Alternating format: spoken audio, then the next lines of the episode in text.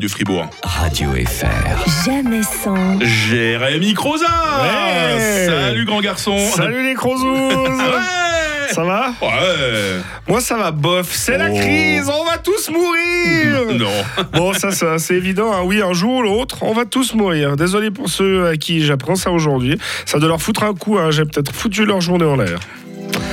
Non mais je, ne sais pas trop ce qui se passe, mais j'ai l'impression que la pandémie de Covid-19 a ouvert un portail vers le monde à l'envers.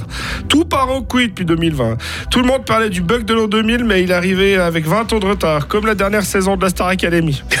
Je vous résume la situation pour ceux qui n'ont pas suivi. Alors, mars 2020, alors que je m'apprête à conquérir le monde de la blague, une pandémie mondiale nous met tous en confinement. En même temps, ça m'a fait une bonne excuse pour expliquer pourquoi je n'ai toujours pas percé dans l'humour. La preuve, vu que je ne suis pas sur France Inter, mais sur Radio Fribourg.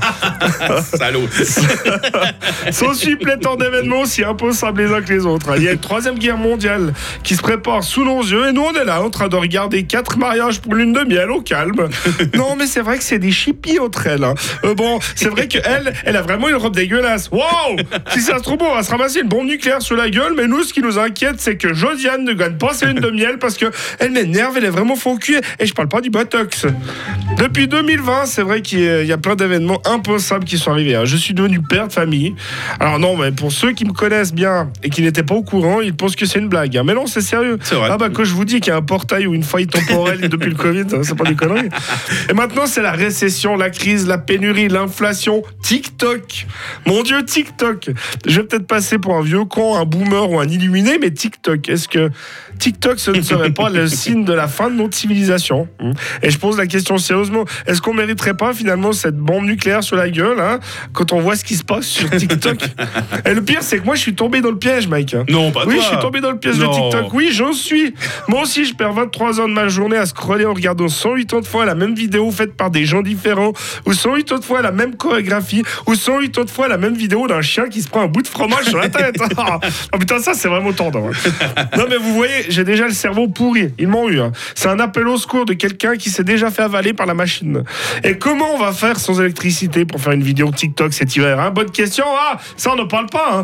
On parle du fait qu'ils vont arrêter la lumière la nuit en ville pour économiser, qu'on va devoir mettre des pulls pour pas avoir froid, mais ont-ils pensé au vrai problème que ça va poser pour notre société? Oh non Bon oui, ça commence à me faire souci. hein. Quand on voit nos voisins français qui doivent utiliser la moitié de leur essence pour pouvoir aller faire le plein de l'essence, je, me dis que ça commence sérieusement à faire peur. hein.